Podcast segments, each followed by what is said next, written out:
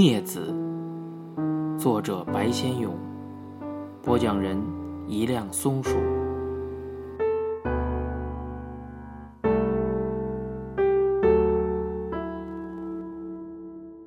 第三章，回到莲花池那边，已经是半夜时分了。播音台的那台扩音器已经寂灭了，公园里的游人呢，都已经离去。于是，我们的王国从黑暗里便倏地涌现了出来。莲花池的台阶上黑影幢幢，三水街那一群小妖三三两两，木屐踏得噼噼啪啪的，异常嚣张。亭子那边呢，我们那位年高望重的元老圣公正拖着蹒跚的步子蹭向我们的师傅杨教头。他衰皮的探问道：“有新鲜的孩子吗？”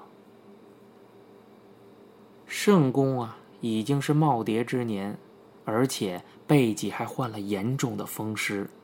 他找孩子作伴啊，只是为着陪着他老人家吃个宵夜、喝杯烧酒罢了。圣公晚上常常失眠。他说：“他只要看看一张年轻的面眼，他那颗不甘寂寞的心呐，便如同服了一粒安眠药似的，才肯消歇。”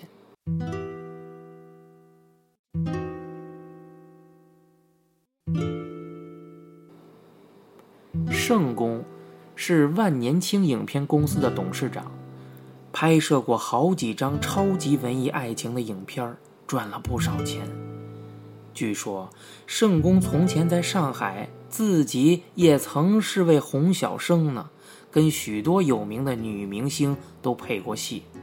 可是他呢，却无限感叹地对我们说道：“孩子，荣华富贵有什么用啊？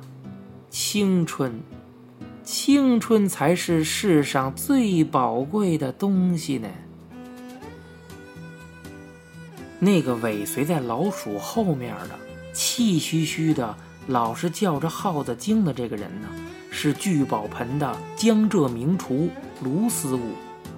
卢思悟的体重足有两百零五磅，他一笑起来呀，好像一尊欢喜佛一样。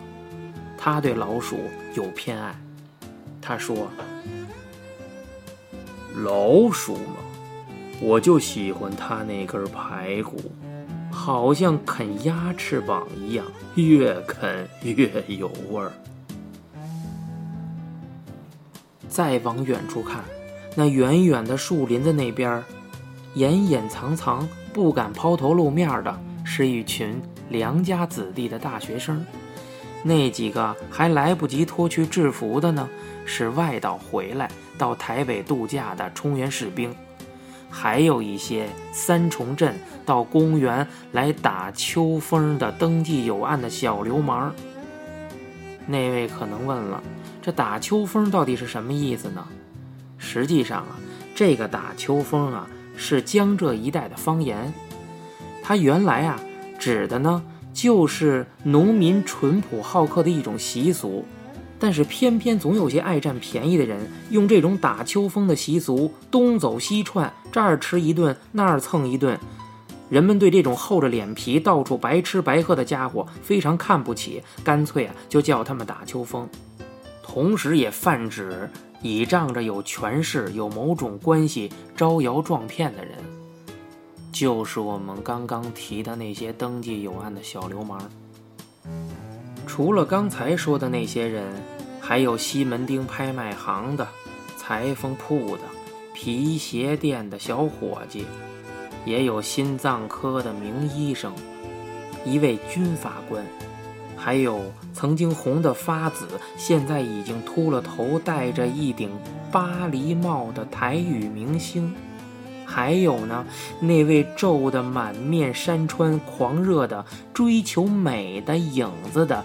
艺术大师，这艺术大师常常说一些我们都不太懂的话。他是这么说的：“肉体肉体哪里靠得住？只有艺术，只有艺术才能长存。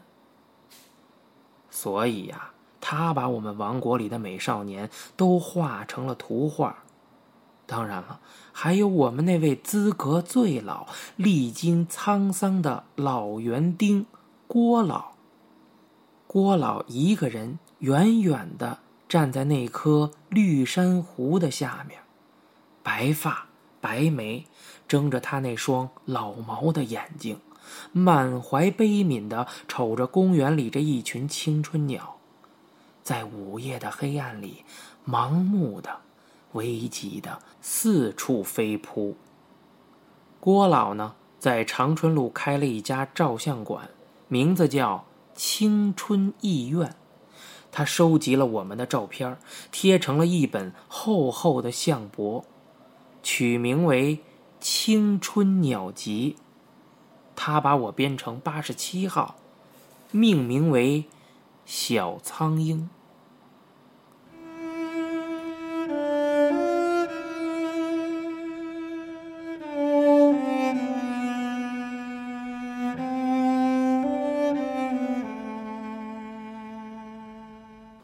在我们的王国里，我们没有尊卑，没有贵贱，不分老少，不分强弱。我们共同有的是一具具被欲望焚炼的痛不可挡的躯体，一颗颗寂寞的发狂的心。这一颗颗寂寞的疯狂的心，到了午夜，如同一群冲破了牢笼的猛兽。张牙舞爪，开始四处的猎手起来。在那团暗红的月亮引照下，我们如同一群梦游症的患者，一个踏着一个的影子，开始狂热的追逐，绕着那莲花池无休无止轮回下去，追逐我们那个巨大无比、充满了爱与欲的梦魇。在黑暗中，我踏上了莲花池的台阶，加入了行列，如同中了催眠术一般，身不由己，绕着莲花池一圈一圈不停地转着。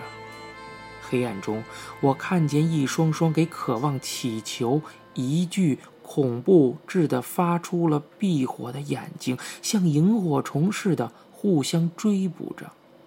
即使在又浓又黑的夜里，我也能尖锐地感觉得到。其中有一对眼睛，每次跟我打照面，就如同两团火星子落到我的面上，灼得人发疼。我感到不安，我感到心悸，可是我却无法回避那双眼睛，那双炯炯的眼睛是那样执着，那样的急切，好像拼命在向我探索，向我恳求什么似的。他是一个身材高瘦的陌生人，在公园里，我从来没有见他出现过。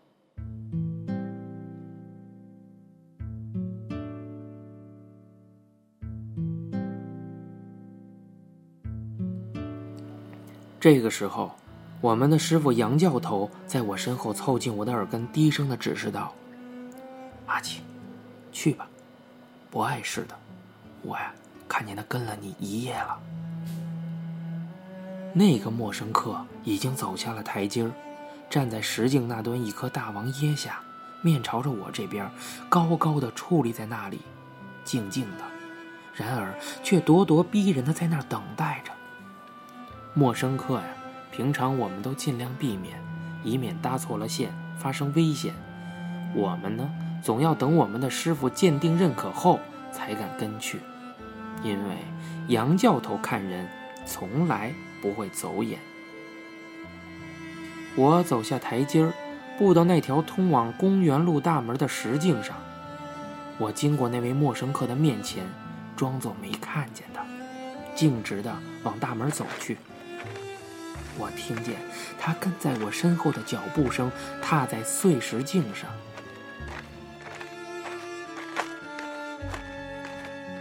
我走出公园大门，一直往前，蹭到台大医院那边，没有人迹的一条巷子口的路灯下停下脚来，等候着。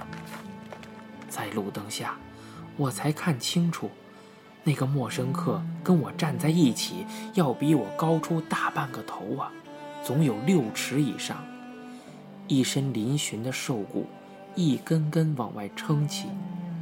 他身上的那件深蓝的衬衫，好像是绷在一袭宽大的骨架上似的。他那长方形的面庞，颧骨高耸，两腮深削下去，鼻梁却挺得笔直的，一双修长的眉毛猛地往上飞扬，一头厚黑的浓发，蓬松松的张起。他看起来大约三十多岁。脸上的轮廓十分直挺的，可是他却是那般的枯瘦，好像全身的肌肉都干枯了似的。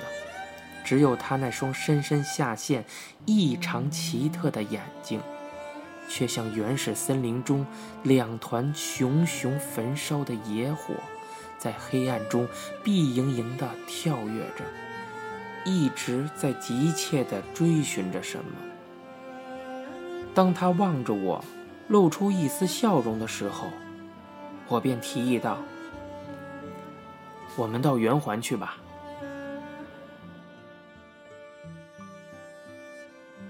瑶台旅社二楼三五号房的窗户，正遥遥向着圆环那边的夜市，人语笑声一阵阵像浪头似的卷了上来。其间或有一下悠长的小喇叭猛然奋起，又破又哑。夜市里有人在兜卖海狗丸，对面的晚香玉、小蓬莱那些霓虹灯的招牌，红红绿绿的，便闪进了窗户里来。房中闷热异常，床头那家旧风扇喳喳的来回摇着头。风啊，吹过来也是燥热的。在黑暗中，我们赤裸的躺在一起，肩靠着肩。在黑暗中，我也感受得到他那双闪灼灼、碧莹莹的眼睛，如同两团火球，在我身上滚来滚去，迫切的在搜索，在觅求。他仰卧在我的身旁，一身嶙峋的瘦骨。当他翻动身子，他那尖凌凌的手肘不易地撞中我的侧面，我感到一身痛楚，呜呜地叫了一声。碰疼你了吗，小弟？他问道。嗯嗯，没关系。我含糊的应道。他把他那双又长又瘦的手臂伸到空中，食指张开，好像两把钉耙一般。这时候他说：“嗯，你看，我忘了，我这双手臂只剩下两根硬骨头了，有时候戳着自己也发疼呢。从前不是这个样子的，从前我的膀子也跟你那么粗呢，你信不信，小弟？”我信，我回应道。这时候，他又说道：“你几岁了？”我回应道：“十八。”就是了。从前，我像你那种年纪，也跟你差不多。可是，一个夏天，也不过三个月的光景，一个人的一身肉会居然间的耗得精光。只剩下一层皮了，一把骨头，一个夏天，只要一个夏天。他的声音从黑暗里传来，好像是从一个深邃的地穴里悠悠地冒了出来似的。常常在午夜，在幽冥中，在一间隐蔽的旅栈阁楼，一铺破旧的床上。我们赤裸着身子，两个互相隐瞒着姓名的陌生人，肩并着肩，躺卧在一起。突然间，一阵告悔的冲动，我们会把心里最隐秘、最不可告人的事情互相吐露出来。我们看不清彼此的面目，不知道对方的来历。我们会暂时的忘却了羞耻、顾忌，将我们那颗赤裸裸的心挖出来，捧在手上，互相观看片刻。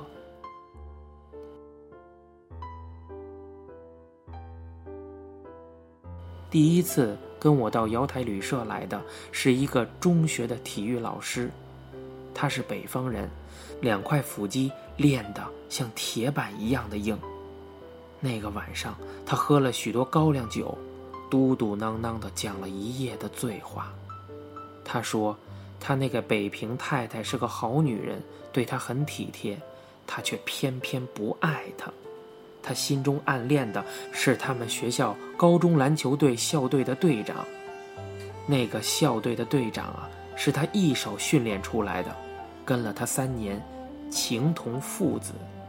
可是他却无法对那个孩子表露他的心意。那种暗恋使他发狂。他替他提球鞋，拿运动衫，用毛巾给他擦汗，但是。他就是不敢接近那个孩子，一直等到毕业，他们学校跟外校最后一次球赛，那天比赛激烈，大家情绪紧张，那个队长却偏偏因故跟他起了冲突，他一阵暴怒，一巴掌，啪的一下把那个孩子打坐到地上去。那些年来，他就渴望着抚摸，想拥抱那个孩子一下，然而。他却不知道为什么失去控制，将那个孩子的脸上打出五道红指印。那五道指印像烙痕一般，一直深刻在他心上，时时隐隐作痛。那个体育老师说着说着，一个北方彪形的大汉竟“呜”的一下哭泣起来，哭得让人心惊胆跳。那一晚。下着大雨，雨在玻璃上蜿蜒地流着，对面晚香玉的霓虹灯影给混得红绿的模糊一片。